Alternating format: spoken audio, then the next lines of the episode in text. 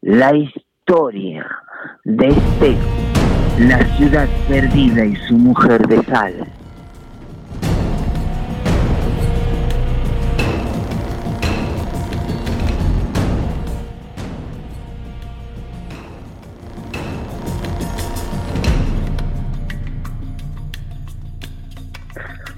En la ciudad de Esteco se la conocía como la tierra de las mulas.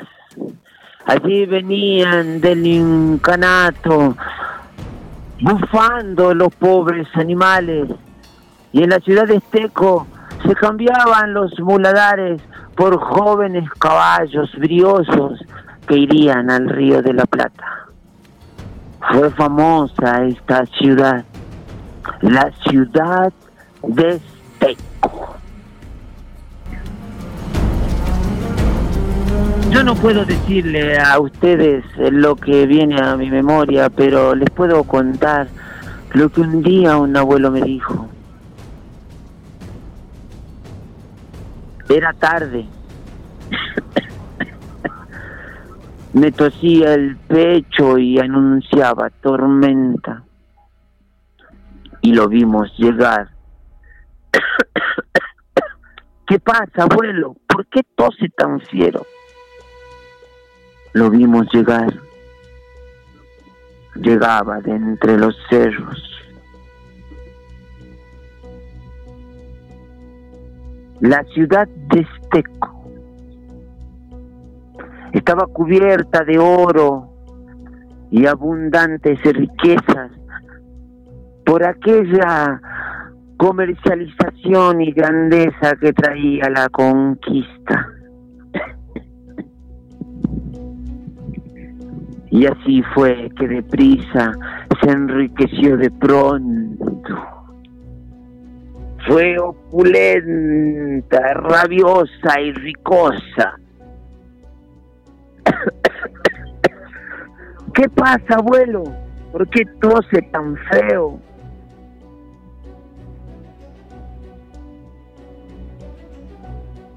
Una tarde llegó al pueblo un pobre, pobre viejo en harapo arrastrando sus trapos, llegando, quejándose a nuestro suelo, a la ciudad de Teco. Yo lo vi llegar entre el polvaderal y una nube, un remolino, un paisaje gris.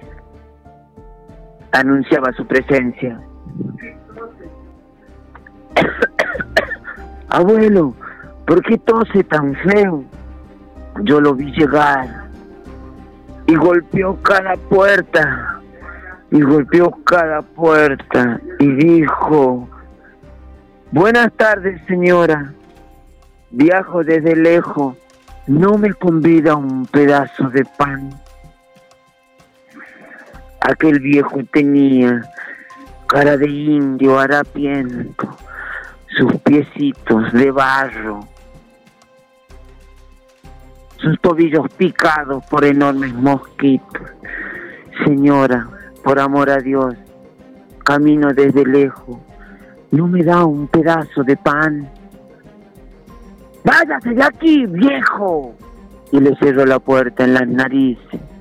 Y aquel pobre viejo harapiento siguió su camino lento a la siguiente puerta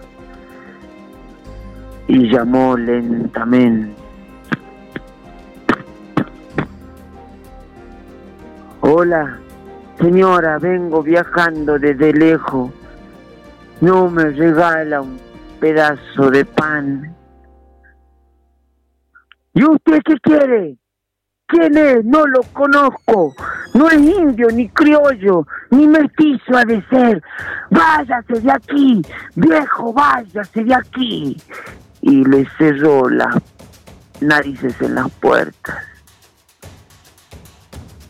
Y así el pobre viejo caminó por todo el pueblo de Esteco. Llamó e imploró que alguien saciara su hambre. Y tocó la puerta del cura.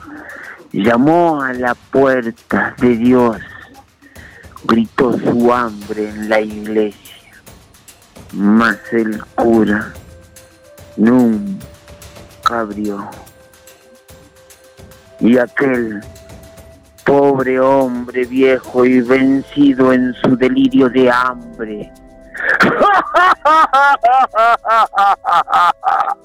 Loco de ira y de hambre. ¡Maldita ciudad de Seco!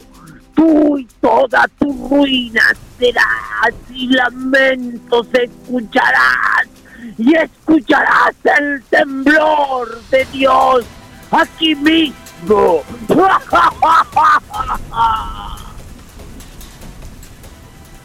y el viejo caminó lentamente por la plaza ante la burla de la gente que corrió en todas direcciones riéndose a carcajadas y fueron a buscar en todas las tiendas y fueron a comprar una cinta color temblor para burlarse, para burlarse de aquel dolor, de aquel pobre viejo que dio vueltas tres días y tres noches por la plaza del pueblo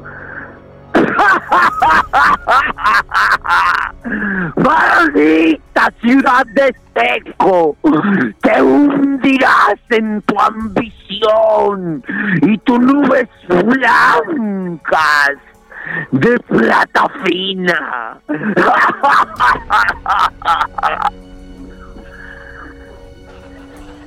Y así gritó el viejo hasta desfallecer una tarde y cuando el sol se perdía, el viejo se fue por una esquina del pueblo, derechito y en silencio, mientras atardecía. Y antes de salir de Esteco, vio una pequeña casita de barro. Llamó con sus manos Buen día.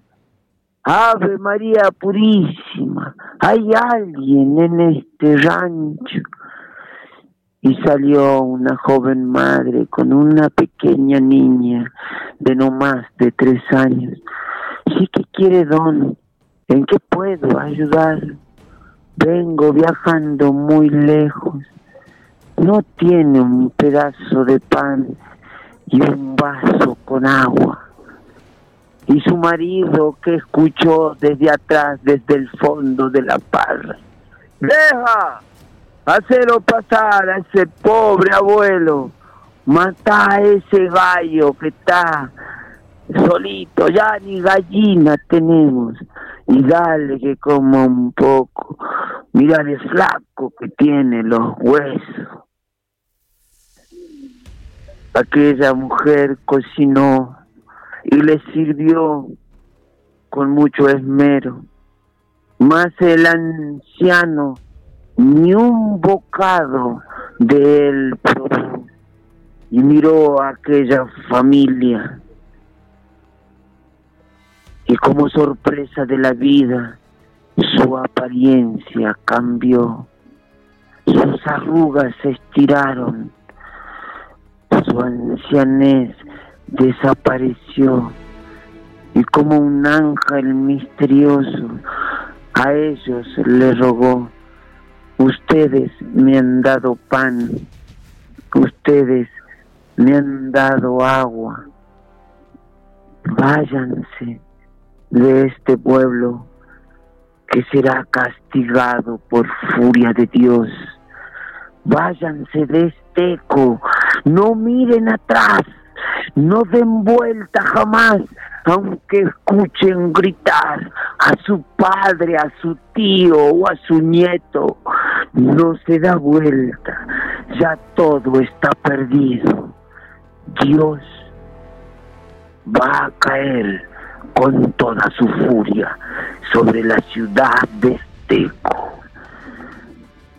La joven familia, sin dudarlo, siguió aquel espíritu que se perdía entre la lomada Y de repente cuando el cielo se acabara y su bóveda estrellada se anunciaba ya oscura,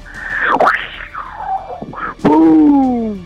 Rayos, truenos, relámpagos, bolas de fuego inundaron el paisaje de terror.